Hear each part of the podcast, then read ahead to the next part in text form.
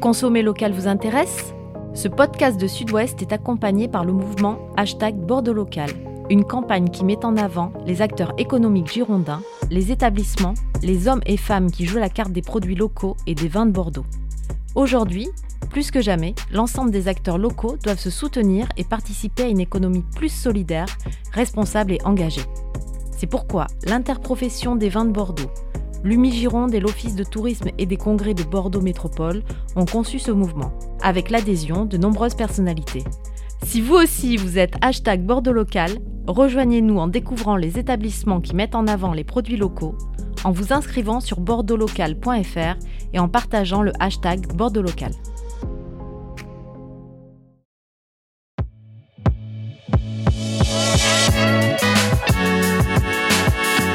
Bonjour, je suis Mathieu Hervé. Vous écoutez Les 4 saisons du vin, saison 6. Les 4 saisons du vin est un podcast de la rédaction de Sud-Ouest. Merci d'être là. Bonne écoute.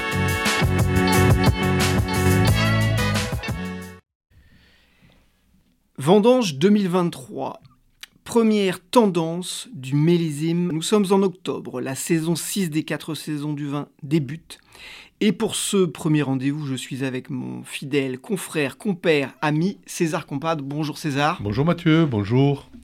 Alors nous n'avons pas d'invité pour cet épisode parce que c'est toi qui vas nous raconter ce que tu as vu, entendu, retenu du mois de septembre qui vient de s'écouler.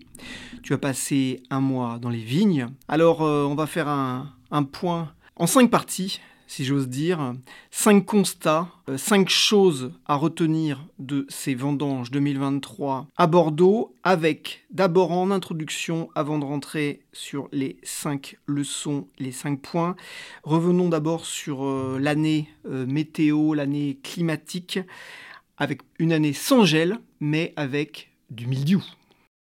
C'est le mot-clé, Mathieu, cette année, le mildiou. Le printemps a été humide et le milieu, qui est un champignon, aime l'humidité. Il s'est développé de manière incroyable cette année sur les mois de mai, les mois de juin. Ça nous rappelle un peu le millésime 2018 qui avait été euh, de la même veine. Et beaucoup de viticulteurs, euh, malheureusement, euh, ont été débordés par le fléau. Euh, il y a eu tout un emballement euh, au mois de juillet. Même le ministre de l'Agriculture était venu en Gironde pour constater les dégâts. Et on en parlera tout à l'heure. Il y a eu des dégâts, il y a eu des viticulteurs qui vraiment ont été dépassés et d'autres qui ont eu les moyens de lutter contre le mildiou. Donc on, va en parler. L'année est, très hétérogène, mais le mildiou est un mot-clé de ce millésime 2023.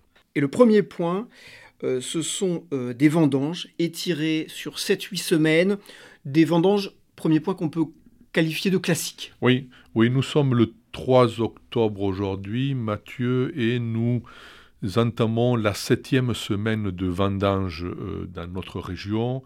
C'est classique, hein, mi-août jusqu'à mi-octobre. Mi-août, c'est l'écrément, les, premiers raisins qui sont vendangés pour élaborer des créments, donc le, vin effervescent, le crément de Bordeaux. Ensuite, les blancs, ensuite les rosés, ensuite les cépages plus précoces, euh, essentiellement chez nous le merlot. Ensuite, le Cabernet Franc et le cépage le plus tardif, c'est le Cabernet Sauvignon, très présent dans le Médoc. Et donc, ce Cabernet Sauvignon, il sera récolté dans ces 10-15 premiers jours d'octobre. Donc, au final, un calendrier assez classique étalé sur 8 semaines. Et je n'oublie pas les Charentes qui sont effectivement, elles aussi, en train de vendanger euh, et qui je pense qu'aujourd'hui, on est à peu près 80 à 90% des volumes de vendanges qui sont rentrés dans notre région. Alors justement, et c'est le, deuxième point, euh, ce sont les volumes. Et alors, deuxième constat, des volumes hétérogènes. Très hétérogènes.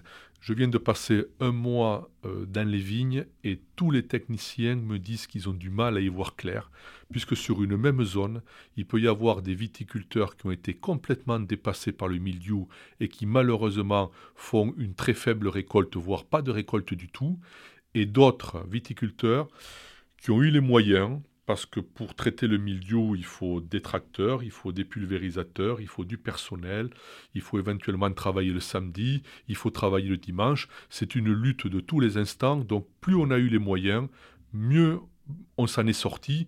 Conclusion très hétérogène.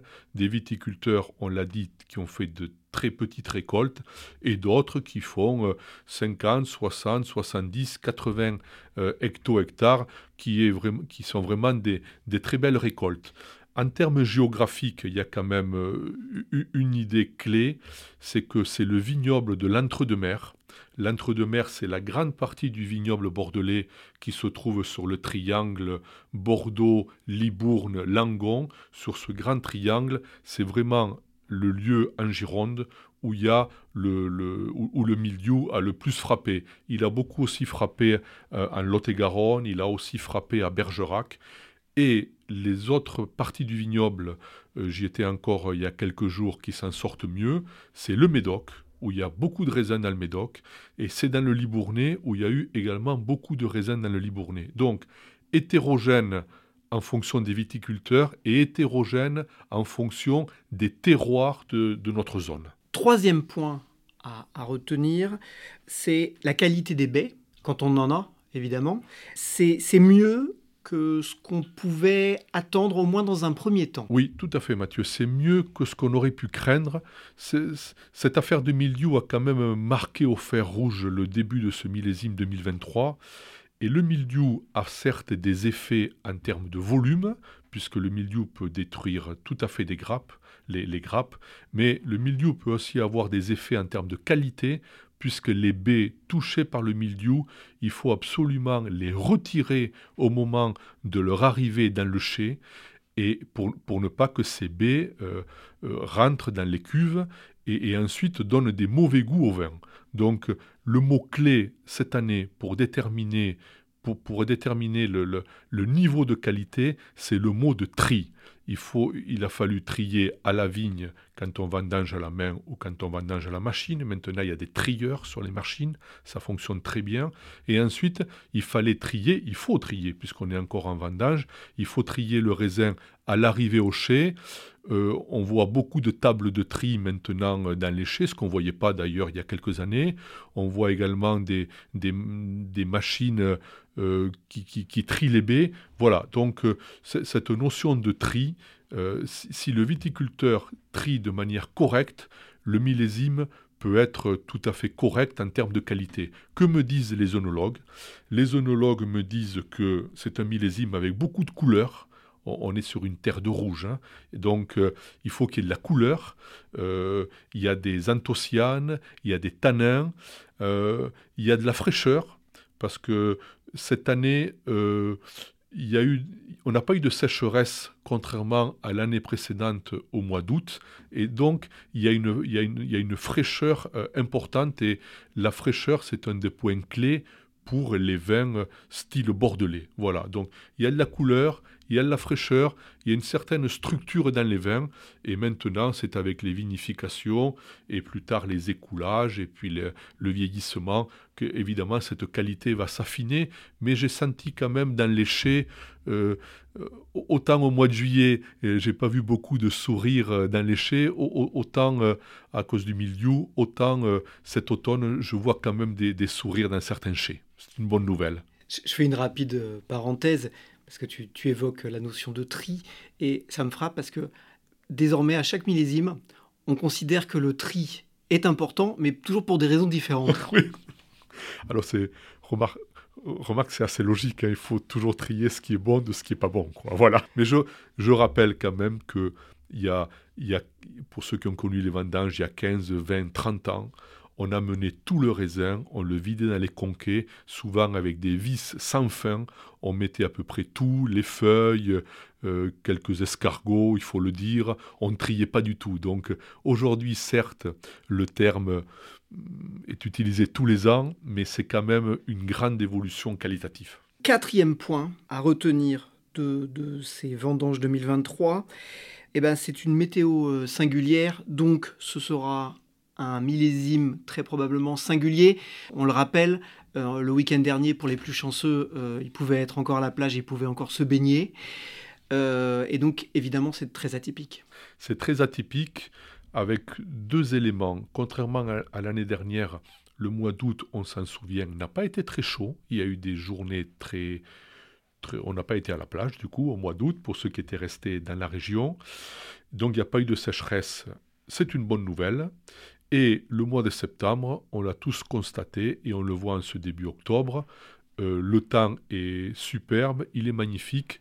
Et pour la plupart des viticulteurs, ceux qui évidemment, toujours pareil, ont eu des raisins, ils ont pu récolter sans stress particulier. Le stress, euh, la principale source de stress pour un viticulteur pendant les vendanges, c'est qu'il pleuve. Voilà.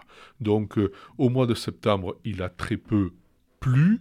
La pourriture potentiel n'est pas venu. Donc, j'ai vu des viticulteurs qui attendaient une maturité optimale, qui n'étaient pas pressés, qui étaient dans un rythme positif. Voilà, donc ça, c'est quand, même, euh, quand même un point clé parce que, certes, c'est mieux pour aller à la plage quand il fait beau, mais c'est également mieux pour faire les vendanges. En plus, on vendange de meilleure humeur quand on vendange sous le soleil plutôt que sous la pluie. Alors, question naïve, euh, sur ce point, César. Euh, du coup, ça, laisse attendre un millésime chaud dans le verre avec des, teneurs en alcool assez hautes ou pour l'instant c'est trop tôt pour euh, commencer à faire des, hypothèses? Alors c'est une année qui n'est pas foncièrement marquée au saut du réchauffement climatique. Parce qu'il y a eu ce mois d'août parce qu'en plus, on pense à 2003, évidemment. Exactement, 2003 et l'année dernière, 2022, euh, qui a été marquée euh, par une sécheresse euh, importante. Donc, ce n'est pas une année marquée par le réchauffement climatique au sens où il y a une fraîcheur certaine dans les premiers vins qui commencent à être élaborés. Et les degrés, contrairement à certaines années précédentes, ne seront pas très élevés. Et d'ailleurs, je rappelle, ça peut étonner, mais cette année, on aura le droit de chaptaliser. Ce qui n'était pas le cas des années précédentes, puisque les degrés naturels, notamment pour le merlot, qui est le cépage le plus sensible au réchauffement climatique, le degré naturel était facilement à 12,5, 13, 13,5, 14.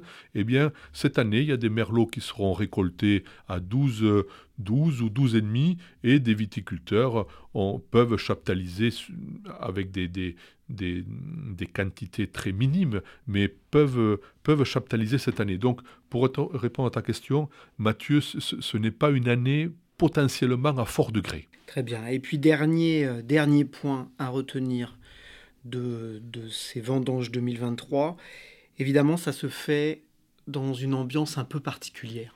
Ça se fait dans une ambiance particulière parce que le vignoble est en crise profonde hors grand cru, bien sûr, chaque fois qu'on est autour de ce micro et qu'on aborde ce sujet, euh, Mathieu, on, distingue bien les grands crus qui sont sur une planète particulière des autres viticulteurs de Gironde et, et, des autres départements de notre zone de diffusion. Donc, mes ventes, la consommation de vin rouge est à la baisse. Donc là, tout le monde est dans l'excitation des vendanges, ce qui est logique, c'est quand même le résultat de toute une année de travail. Mais il va falloir penser au commerce, il va falloir penser à relancer les ventes. On n'a pas encore le résultat des foires au vin. Euh, d'ailleurs, certaines enseignes comme Leclerc viennent juste de commencer, donc euh, par définition, on n'a pas encore les résultats. Donc il y a ce premier point de la relance des ventes. Et il y a un second point important, on en parle autour de ce micro depuis des semaines, c'est la campagne d'arrachage. Euh, d'ici quelques semaines, on devrait avoir les règles du jeu pour postuler à l'arrachage. On sait que 9000 à 9500 hectares devraient être arrachés dans la région et des centaines de viticulteurs en Gironde y ont postulé. Ces chiffres ne concernent qu'une pré-demande dont nous avons eu les résultats avant l'été. Maintenant, en octobre, c'est entre guillemets les vrais dossiers qui vont être remplis et donc on va voir si tous les viticulteurs qui s'étaient positionnés avant l'été vont se positionner, combien d'hectares on va arracher. Voilà, c'est un gros sujet qui va arriver sur la table. Ensuite, les, dossiers vont être déposés. Euh, l'administration donnera une réponse. Il faudra mener techniquement l'arrachage des parcelles et les premières primes, puisque l'objectif c'est que le viticulteur touche une prime pour arracher, 6 000 euros, les premières primes devraient être versées euh, cet hiver, fin d'année ou début d'année prochaine. C'est vraiment le gros sujet qui va nous occuper ces premières semaines, parce que ça veut dire que plus 8 à 10% du vignoble bordelais va être arraché dans les premières semaines. C'est évidemment un événement historique pour le Bordelais effectivement un millésime 2023 déjà historique pour cette raison. Euh, merci César, merci de toutes ces précisions. Évidemment, on reviendra sur la situation économique et sur euh, ce plan d'arrachage dans des podcasts ultérieurs. On se retrouve la semaine prochaine ou la suivante pour un nouvel épisode. Merci à vous tous qui êtes toujours plus nombreux à écouter nos podcasts. N'hésitez pas à nous envoyer des messages ou des commentaires à m.herve.sudouest.fr. Retrouvez tous nos épisodes sur sudouest.fr pour ne pas manquer les prochains. Et abonnez-vous à Sudouest sur Deezer, Spotify, iTunes ou Google Podcast. D'ici là, portez-vous bien et rappelez-vous, le meilleur vin n'est pas nécessairement le plus cher, mais celui qu'on partage avec modération et responsabilité. Merci d'avoir écouté cet épisode. Si vous appréciez ce podcast, soutenez-le avec des étoiles, des posts sur les réseaux ou parlez-en autour de vous. Merci.